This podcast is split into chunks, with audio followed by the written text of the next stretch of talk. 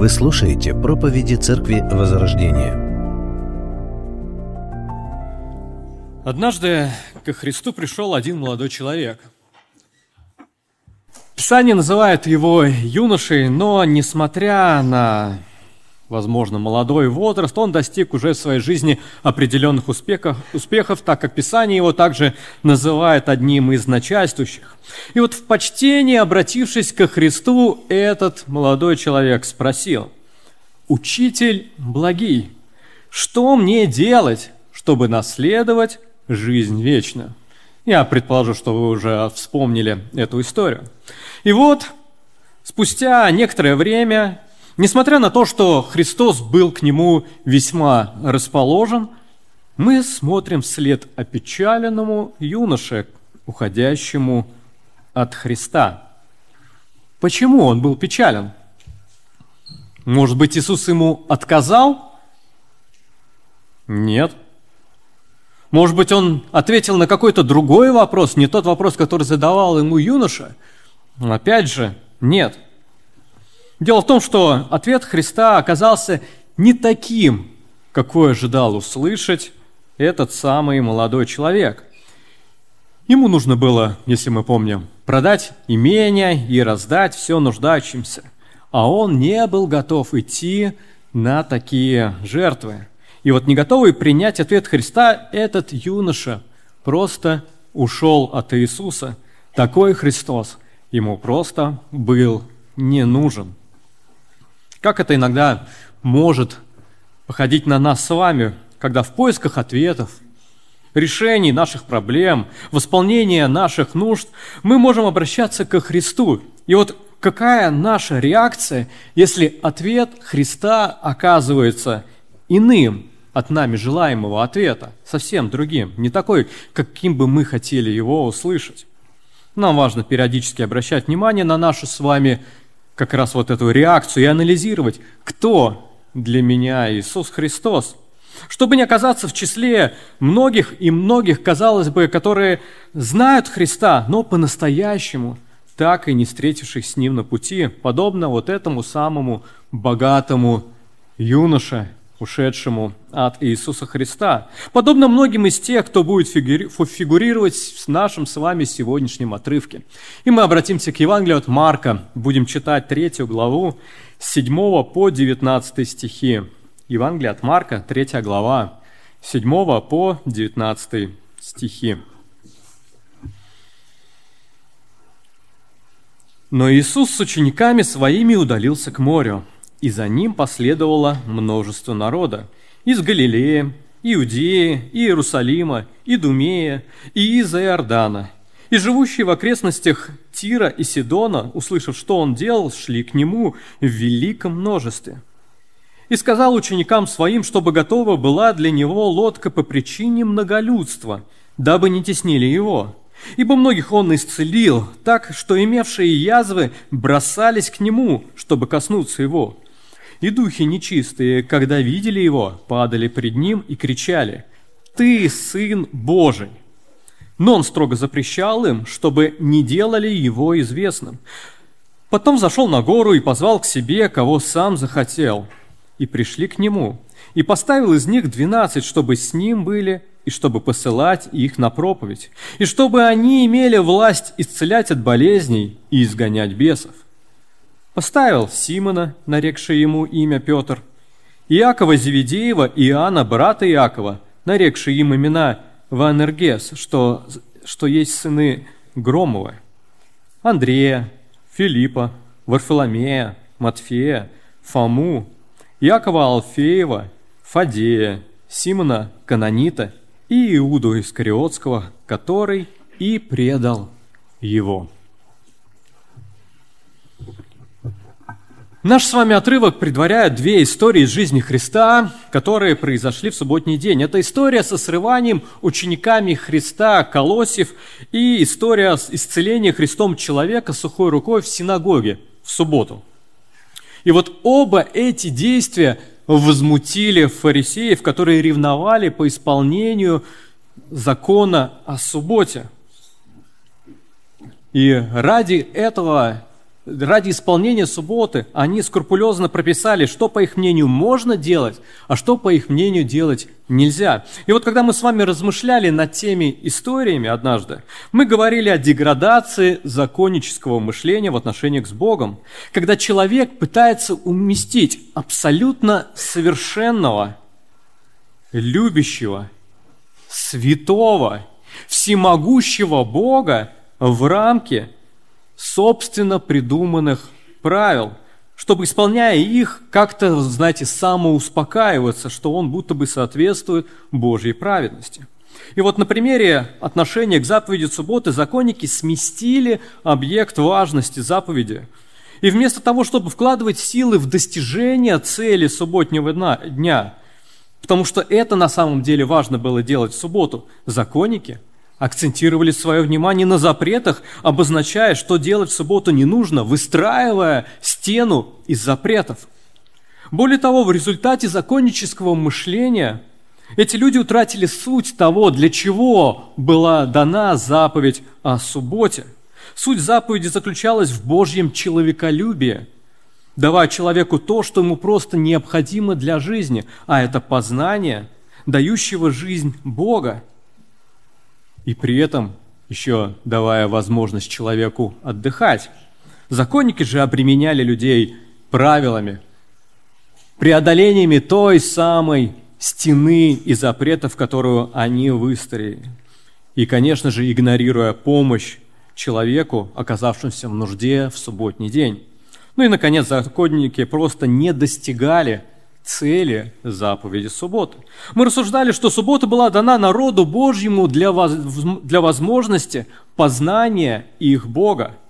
Но именно искаженное законническое мышление относительно субботы помешало за стеной запретов фарисеям увидеть в Иисусе Божьего Мессию, обещанного Мессия. И вместо поклонения Богу их жизнь превратилась в богопротивление, когда они собрались и сделали заговор против Христа, чтобы убить Его. И вот после этого мы с вами читаем уже в нашем отрывке, что отвергнутые религиозные элиты своего времени Иисус был весьма желанным, обычными людьми, которые жили в то время в Израиле. Седьмой стих. «Но Иисус с учениками своими – удалился к морю. И за ним последовало множество народа из Галилеи, Иудеи, Иерусалима, Идумея и из Иордана, и живущие в окрестностях Тира и Сидона, услышав, что он делал, шли к нему в великом множестве. Как мы читаем с вами, Христос вышел за город и находился где-то на берегу Галилейского в море, в месте, которое могло вместить большое скопление людей. А судя по повествованию, людей было очень много – как пишет Марк, множество народу, или же великое множество. На греческом в обоих случаях используется одинаковое выражение, которое буквально может звучать как «многое множество». То есть речь шла не о десятках и не о сотнях, как пишут, речь шла о тысячах, если не о десятках тысяч человек. И вот Марк приводит географию. Откуда же пришли люди? Если мы посмотрим о, хорошо, даже здесь карта у вас видна. Галилея. Э, у меня тяжело с цветами, да, будет это оранжевое, вот пятно оранжевое, которое там выше середины находится. Галилея – это то самое место, где происходят наши с вами события. Если вы помните, Израиль во времена Христа разделялся на три части. Иудея – южная часть, Самария, средняя часть, и Галилея, северная часть Израиля. Вот как раз в Галилее, вот наш отрывок происходит в Галилее. И, соответственно, люди, которые жили в этой области, слышали о Христе и приходили к Нему. Также Марк говорит, что к Нему приходили люди из Иудеи, а это южная часть. Мы видим темно-синяя часть внизу, Иудея. Соответственно, также Марк выделяет отдельно Иерусалим, несмотря на то, что он находился в Иудее. Это столица Израиля. Главный город, который, знаете, наверное, как Москва в России, может восприниматься как отдельная, независимая единица в культурном и экономическом плане. Затем Марк выходит за границы Израиля. Он говорит, что ко Христу также приходили люди из Идумеи. Это область, которая находится южнее Иудея. Она уже находилась за территорией Израиля. Еще он упоминает, что приходили к нему из-за Иордана. Это область к востоку от Израиля. Вот она представлена здесь Перией и Десятиградием. Оттуда люди приходили ко Христу. И также из окрестностей Тира и Сидона. Это финикийские языческие города, которые находятся на северо-западе от Галилеи. Вот если вы увидите карту, вот вверху две, два города на берегу Средиземного моря. Тир и, соответственно, чуть выше его там будет находиться Сидон. Итак, как мы видим, весь Израиль и даже окрестные области от Израиля, все приходили ко Христу. Что же привлекало все это множество людей? Марк указывает, что люди собрались ко Христу, услышав, что он делал. То, что одних, а я имею в виду фарисеев, настораживало, озадачивало, вызывало вопросы – возмущало и в итоге привело к отвержению Иисуса. Других в большей степени это обычные люди привлекало, и они хотели, конечно же, увидеть Христа своими глазами. А чем Христос прославился уже к этому моменту? Ну, во-первых, конечно же, своим учением. Марк свидетельствует о нем, что, что говорили люди в первой главе 22 стихе. «И дивились его учению, ибо он учил их как власть имеющий, а не как книжники. Во-вторых, конечно, Иисус был известен своей властью, властью над бесами. Там же в Марка в 1 главе 27 стихе Опять же мы слышим свидетельство, что все ужаснулись после изгнания беса и задержимого, так что друг друга спрашивали, что это? Что это за новое учение, что он и духом нечистым повелевает со властью, и они повинуются ему? Конечно же, все слышали о власти Христа над болезнями, когда он чуть ли не целыми поселками исцелял людей. Так, в первой главе 32 стихе мы читаем, что при наступлении вечера, когда заходило солнце, приносили к нему всех больных и бесноватых. И весь город собрался к дверям, и он исцелил многих, страдавших различными болезнями.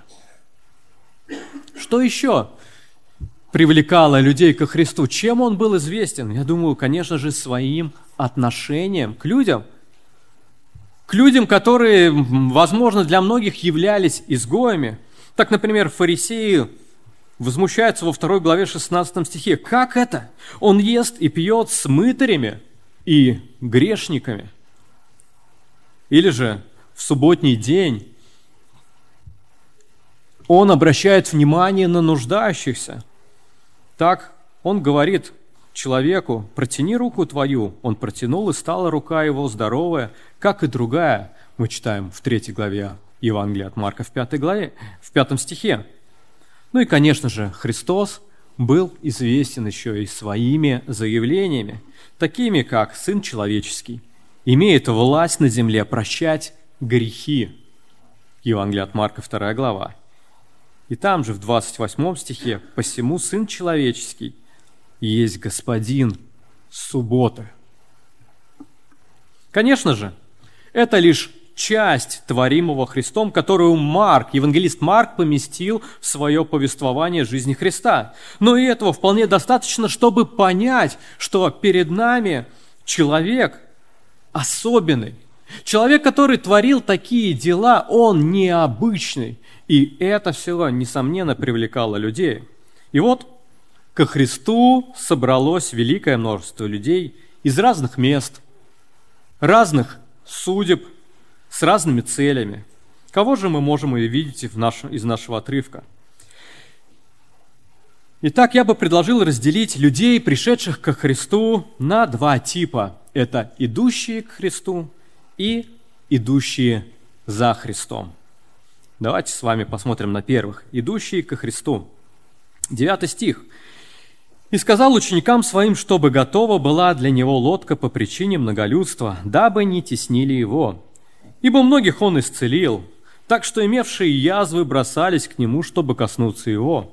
И духи нечистые, когда видели его, падали пред ним и кричали, «Ты Сын Божий!» Но он строго запрещал им, чтобы не делали его известным. Люди, в моем определении, идущие ко Христу, это те люди, которые, услышав, что делал Христос, пришли к Нему за решением своих проблем. Это те, кто пришел ко Христу, чтобы решить какие-то свои проблемы. Они не вникали ни почему Христос сделал что-либо, ни для чего Христос это делал. И, по сути, они вообще не вникали в саму личность Христа. У них была одна цель – воспользоваться тем, что умел делать Христос. Воспользоваться этим, конечно же, в своих целях. А их цели не уходили дальше их собственных интересов, собственной жизни, собственного здоровья. В нашем отрывке мы читаем, что Христос попросил учеников приготовить лодку. Марк объясняет это многолюдством, чтобы не теснили Христа. Одно из значений слова «теснили» – это «сжать», «сжимать» или же «давить». То есть в желании получить свое люди настолько были не готовы считаться ни с окружающими, ни со Христом, что Христу пришлось, можно сказать, спасаться от них на лодке – чтобы не попасть под давку. Давка. А реально ли это угроза? Ну, давайте я вам напомню нашу с вами современную историю, которая произошла очень и очень недавно, 29 октября 2022 года в центре Сеула. Там на празднике Хэллоуина собралось около 100 тысяч человек, что являлось самым большим скоплением людей в этом районе с начала пандемии COVID-19. Настолько большое количество собравшихся было обусловлено тем, что это было первое мероприятие после пандемии, которое не требовало ношения масок. И вот давка началась в 22.15 по местному времени в узком переулке. Люди столпились у клуба из-за из слухов о присутствии там знаменитости. Переулок в том месте, э, переулок, в котором произошла давка, идет под уклоном вверх, его ширина составляла всего 4 метра. Столпившись в нем, люди начали толкаться. Стоявшие на вершине переулка падали на тех, кто был внизу. Представители экстренных служб сообщили, что получили 81 звонок от людей, испытывающих трудности с дыханием. Люди были так плотно сжаты и сцеплены друг с другом, что сотрудники службы экстренного реагирования не могли оказать им какую-либо помощь. Официальные СМИ Сеула заявили, что по меньшей мере 102 человека получили ранения. Погибло же не менее 156 человек, большинство из которых были молодыми людьми в возрасте от 18 до 30 лет. Если мы вернемся к нашему отрывку, Марк добавляет, то, что видя, что Иисус исцеляет многих людей, те, кто э, имел еще болезни, но еще не был исцелен, они, не дожидаясь своей очереди, бросались к Христу, чтобы коснуться Его, создавая, конечно же, своими действиями хаос и мешая Его проповеди. Мы с вами знаем, что исцеление никогда не было самоцелью служения Христа. Марк говорит в первом главе 14 стихе, После того, как предан был Иоанн, пришел Иисус в Галилею, проповедуя Евангелие Царствия Божие и говоря, что исполнилось время и приблизилось Царствие Божие. Покайтесь и веруйте в Евангелие. Вот она, цель Иисуса Христа – проповедь Евангелия. Исцеление же людей, как проявление божественной силы, являлись знаменями, подтверждающими Его весть, подтверждающими его личность. В своем разговоре с воинствующими против него иудеями, иудеями он сказал а, в Евангелии от Анна 5 главе, что дела, которые Отец дал мне совершить, самые дела эти мною творимые, свидетельствуют о мне, что Отец послал меня. То есть то, что делал Христос, Его исцеление, они лишь подтверждали ту истину, которую Он говорил – и они подтверждали истинность личности, которую соответственно, Христос представлял. Все им исцеленные, все очистившиеся от бесов являются живым свидетельством мессианства Христа, подтверждая именно весть, которую Он принес.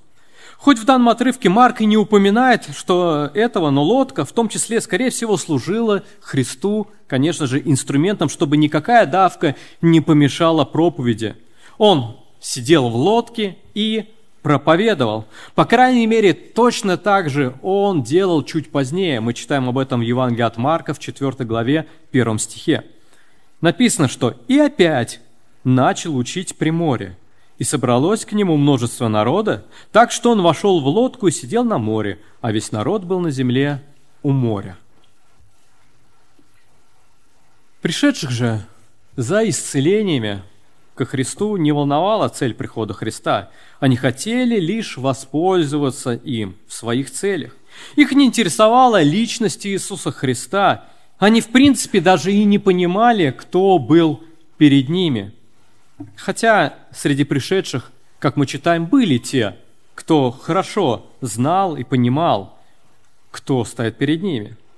А понимали нечистые духи – которые вселились в людей, которых еще называют одержимыми. Вот эти духи точно знали, что перед ними Сын Божий, и их реакция на Него, падение перед Ним, была весьма актуальна и весьма, конечно же, оправдана.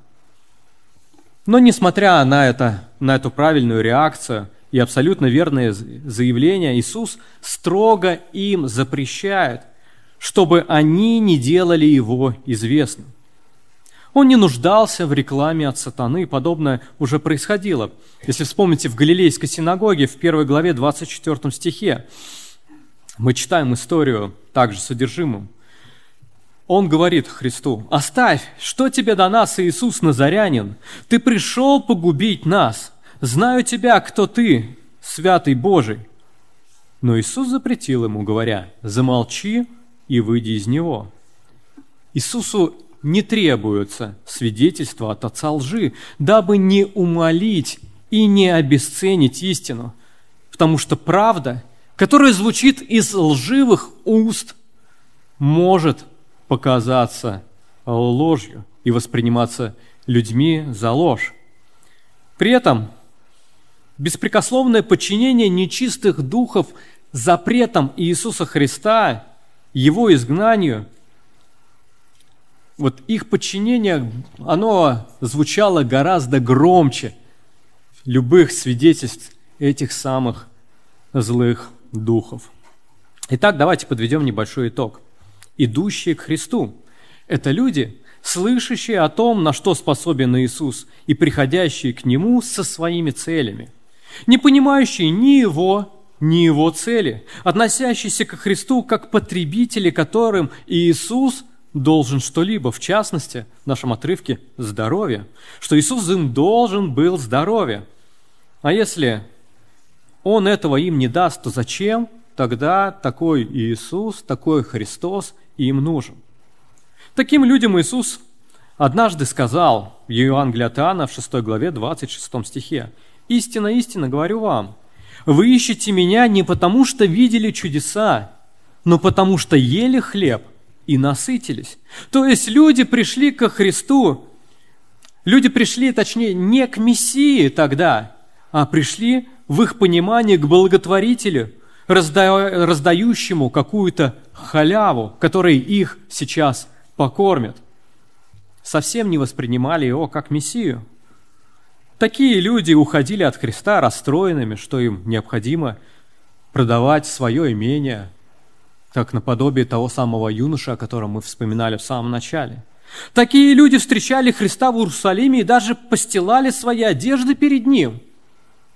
Но не добившись желаемого свержения римского правительства, вскоре кричали в его сторону «Распни его!». И хотя, как может показаться, им знаком Христос, таким людям Христос однажды скажет – я никогда не знал вас. Отойдите от меня, делающие беззаконие. Чем мы читаем в Евангелии от Матфея, 7 главе, 23 стихе. Ты здесь сегодня пришел в дом молитвы, и я уверен, ты пришел сюда не просто, чтобы погреться, зашел в это здание, но ты пришел услышать о Христе. Вопрос, зачем? Что ты ищешь? Не являешься ли ты одним из тех самых, кто идет ко Христу, чтобы получить от Него что-либо? Что ты можешь получить? Исцеление? Ну, конечно же, болезни – это весьма актуальная нужда, особенно для нас с вами сегодня, если мы посмотрим даже на этот зал. Видим, сколько пустых мест в этом зале. Может быть, ты хочешь получить от Христа мужа или жену? Одиночество может быть тяжким испытанием жизни человека. Возможно, ты хочешь от Христа получить детей. Тебе просто невыносимо смотреть на чужих детей. Годы идут, а своих так и нету. Может быть, ты ищешь успех в бизнесе? Когда от бизнеса зависит пропитание семьи, это является острым переживанием в жизни – все это и многое-многое другое является частью нашей жизни, конечно же. И все это и многое другое Иисус силен изменить и даже сделать гораздо несравненно больше, чем мы просим Его. Но какова твоя реакция, если Его воля для тебя в другом? Если Его воля, чтобы ты был больным? Какова твоя реакция, если воля Христа для тебя чтобы ты оставался несемейным человеком. Какова твоя реакция, если воля Христа для тебя, чтобы у тебя не было детей? Какова твоя реакция на, на Христа, если Его воля, чтобы ты оставил бизнес и пошел работать на обычное производство? Нужен ли тебе тогда такой Христос, который желает тебе такое? Если нет, то сегодня ты явно один из тех самых идущих ко Христу, участь которых, как мы читаем, будет весьма печально. Ведь ты не знаешь Христа, а самое ужасное, что Он не знает тебя. Во что бы то ни стало, тебе просто необходимо перейти из разряда людей, которые идут ко Христу, в другой, в разряд людей, которые идут за Христом. И такие люди тоже были среди великого множества, которые собрались вокруг Иисуса Христа. Давайте посмотрим на них. И мы прочитаем Марка далее с 13 стиха. «Потом зашел на гору и позвал к себе, кого сам хотел, и пришли к нему. И поставил из них двенадцать, чтобы с ним были, и чтобы посылать их на проповедь, и чтобы они имели власть исцелять от болезней и изгонять бесов. Поставил Симона, нарекший, нарекший ему имя Петр, и Иакова Зеведеева, и Иоанна, брата Иакова, нарекший им имена Ванергес, что есть, то есть сыны Громовы, Андрея, Филиппа, Варфоломея, Матфея, Фому, Якова Алфеева, Фадея, Симона Канонита и Иуду Искрётского, который предал его. Итак, от моря Марк перемещает действие на гору, куда взошел Христос и куда за собой Он позвал сам, кого хотел. Вот в основном они являются теми, кто, соответственно, иду, идущие за Христом. Что же их характеризует? Ну, во-первых, очевидно, что их характеризует, что Христос их знает. Именно Он инициатор их следования за Ним, потому что это Он позвал их к себе, кого сам захотел.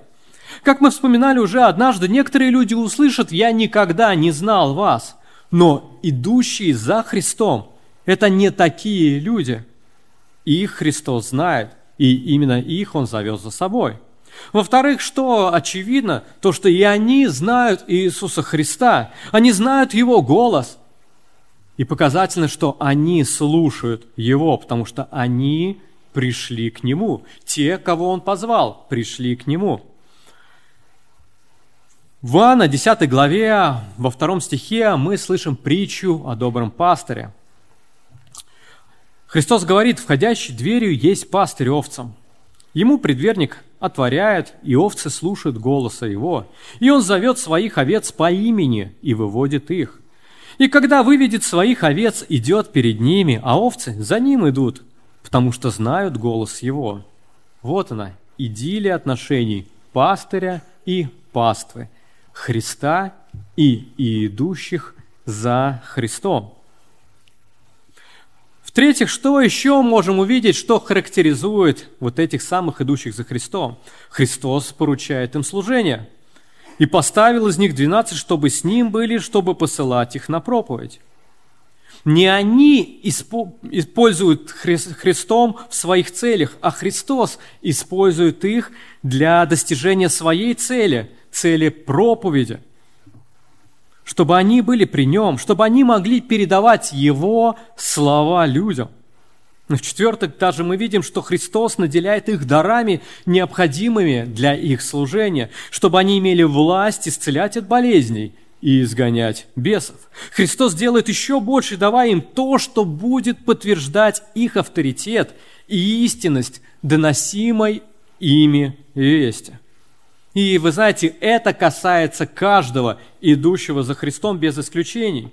Не у всех служение проповеди, но служение у всех идущих за Христом. Апостол Петр говорит в первом послании, 4 главе, 11 стихе, «Говорит ли кто? Говори, как слова Божии. Служит ли кто? Служи по силе, какую дает Бог, дабы во всем прославлялся Бог через Иисуса Христа, которому слава держава во веки веков.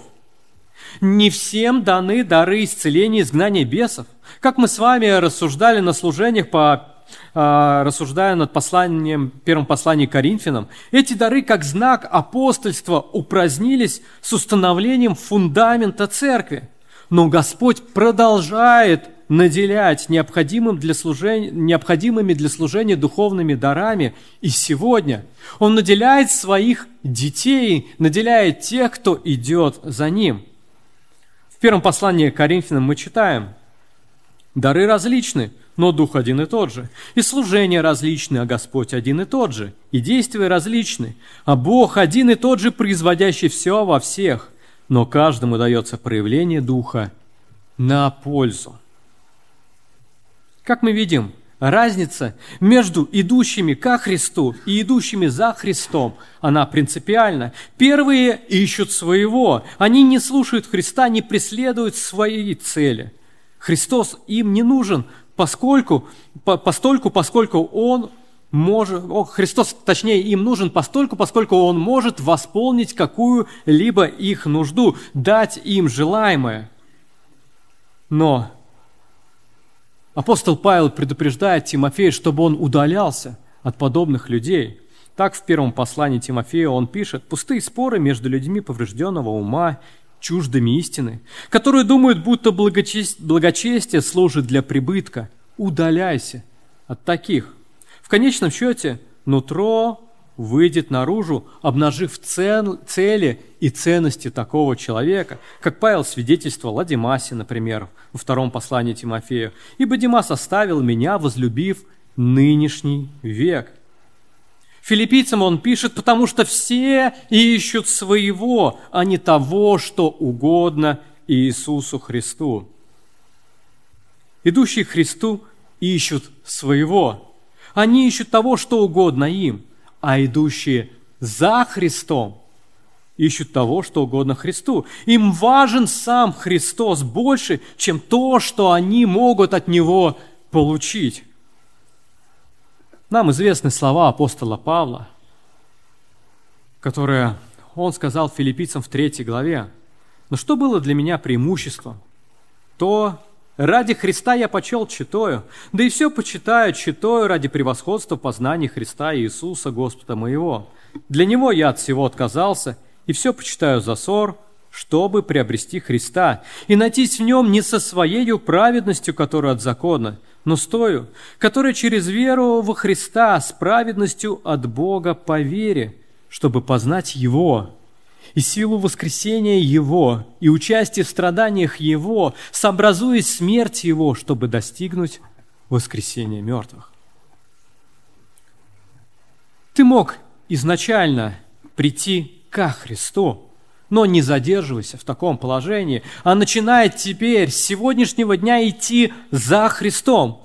А для этого научись слышать Его голос. Читай Его Слово и молитвенно обращаясь к Нему, чтобы Он открыл тебе свою волю.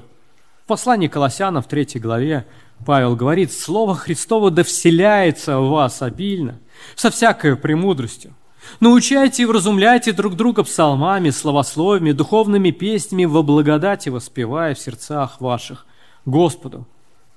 Начни доверять Христу свои нужды, не требуя ультимативно их восполнения, но чтобы Бог дал тебе ясно понять, что для тебя лучше сегодня в твоих обстоятельствах. В послании филиппийцам в 4 главе Павел пишет, «Не заботьтесь ни о чем, но всегда в молитве и прошении с благодарением открывайте свои желания пред Богом, и мир Божий, который превыше всякого ума, соблюдет сердца ваши и помышления ваши во Христе Иисусе, независимо от того ответа, который Он вам даст. Его мир будет наполнять ваше сердце. Наконец, познавай Христа и молись, чтобы Он стал центральной личностью твоей жизни, ведь Он сделал все необходимое, чтобы ты мог сегодня быть здесь, чтобы сегодня ты мог слышать Его Слово и иметь с Ним мир. Посмотрите, Он избрал разных людей. В общей сложности мы читаем 12 человек здесь в нашем отрывке. И через это, во-первых, Божье провидение утвердило церковь. Мы слышим в этом списке такие имена, как Симон, нарекший ему имя Петр, и мы а, слышим имя Иоанна, брата Иакова. Из, из библейской истории нам с вами известно, что они стали первыми столпами Иерусалимской церкви, и их послания читаются нами с вами до сего дня – да и оба они причастны к передаче а, нам повествования о жизни Иисуса Христа. Нам известно с вами Евангелие от Иоанна, которое, отрывки из которого мы также уже сегодня с вами вспоминали. Но нам с вами известно, в принципе, и Евангелие от апостола Петра – у нас оно тоже есть, это наше с вами Евангелие от Марка, который, как ученик Петра, как раз считается, что он записал слова апостола Петра в Евангелие от Марка. Это как проповедь самого Петра для нас с вами. Им на них была основана церковь. Через своих учеников Христос выстроил фундамент своей церкви. В послании Ефесянам во второй главе Павел пишет, «Итак, вы уже не чужие и не пришельцы, но сограждане святым и свои Богу, быв утверждены на основании апостолов и пророков, имея самого Иисуса Христа краеугольным камень, на котором все здание, слагаясь стройно, возрастает святой храм в Господе, на котором и вы устрояетесь в жилище Божье Духом. Но Божье провидение не закончилось установлением церкви, но также оно действовало и в распространение Царства Божьего через других учеников. Мы с вами читаем о них Яков, Зеведеев, брат Иоанна, чье служение, судя по всему, было ограничено Иерусалимом. О нем нам известно, что он стал мучеником в начале церковной истории. Он был обезглавлен Иродом Агриппой, в середине 40-х годов. Мы читаем об этом в Деянии, в 12 главе. В то время царь Ирод поднял руки на некоторых из принадлежащих к церкви, чтобы сделать им зло, и убил Иакова, брата Иоаннова, мечом. Жизнь остальных апостолов выходит за рамки библейских повествований, и вся имеющаяся у нас с вами информация основана на различных преданиях, поэтому, конечно же, и относиться к этому нужно соответственно. Но что пишут, что говорят? Апостол Андрей, брат Петра, проповедовал в Каппадоке, Галатии, Вифинии, по восточным и северным берегам Черного моря и в Скифе. Апостол Филипп проповедовал Евангелие в Галилее, затем в Скифе и Фригии. По более поздним сказаниям известно, что он устроил церковь во Фригии. Апостол Варфоломей, скорее всего, это прозвище, это, как, знаете, как отчество, сын Фоломея. Настоящего имя было Нафанаил, который мы встречаем в других Евангелиях. Исповедовал, э, проповедовал в Аравии и Индии. По одним преданиям он пострадал в Армении, по другим был распят вниз головой где-то на Кавказе. Апостол Матфей, сначала он проповедовал евреям, написал Евангелие, но по позднейшим сказаниям он проповедовал в Македонии, то в Сирии, Парфии, Эфиопии и других странах. Несомненно только то, что он проповедовал вне пределах Римской империи.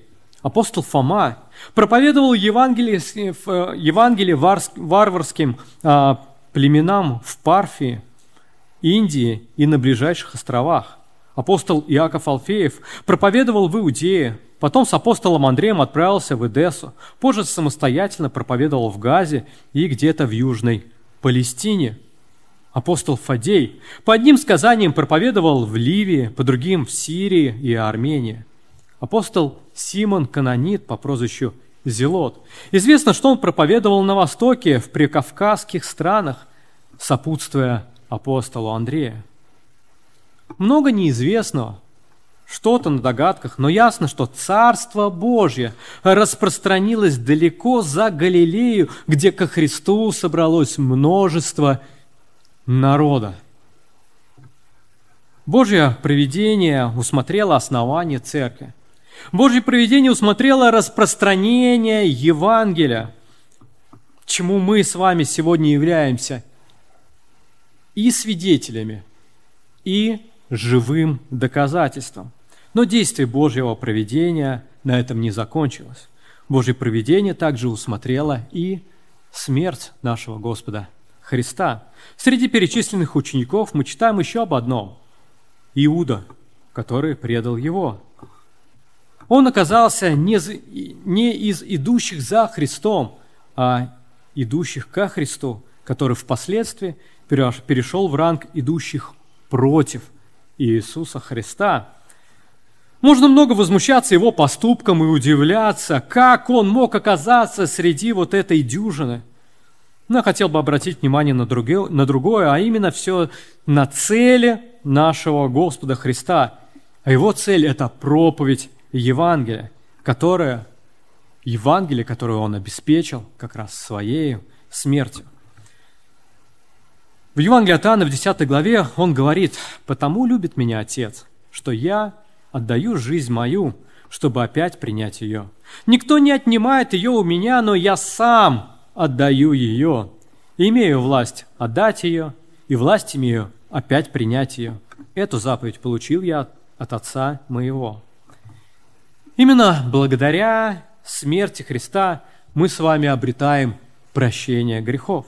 Благодаря смерти Христа открывается у нас с вами доступ к Небесному Отцу. Благодаря смерти Иисуса Христа у нас с вами есть надежда на вечную жизнь. Несомненно, Христос достиг своей цели через избранных учеников. Не всегда цели самих учеников совпадали с целями Иисуса Христа, но благодаря Христу и благодаря смирению апостолов – перед, перед Господом и Его решениями Христос спас великое множество людей. И Он продолжает это делать и сегодня, но уже используя иное поколение последователей, идущих за Христом. Меня, тебя, конечно же, если ты идешь за Христом, чего, конечно же, я желаю каждому из нас. Аминь. Будем молиться. Господь, Тебе благодарность за Евангелие Твое, за то, что у нас есть Слово, которое рассказывает о Тебе, как Ты пришел в этот мир, которое показывает путь спасения, который Ты предлагаешь сегодня каждому человеку, слышащему истины Твои. Благослови каждого из нас, не ожесточиться, Господь, перед Словом Твоим. Но даруй должного смирения перед Тобой, не требовать от Тебя, Господь, чего-то для себя, восполнения наших нужд, но в смирении принимать волю Твою для жизни нашей. Благослови оказаться среди идущих за Тобой, Господь, знающих Тебя, и оказаться среди тех, кого Ты, Господь, знаешь. Мы нуждаемся в том, чтобы Ты менял наши жизни, Господь, указывая нам, где мы неправы, и направляя на путь Твой так, чтобы Ты мог использовать нас для славы Твоей, для достижения целей Твоих, Господь чтобы имя Твое в полной мере было прославлено в наших жизнях. Благослови, мы просим Тебя, наш Бог. Аминь. Присаживайтесь.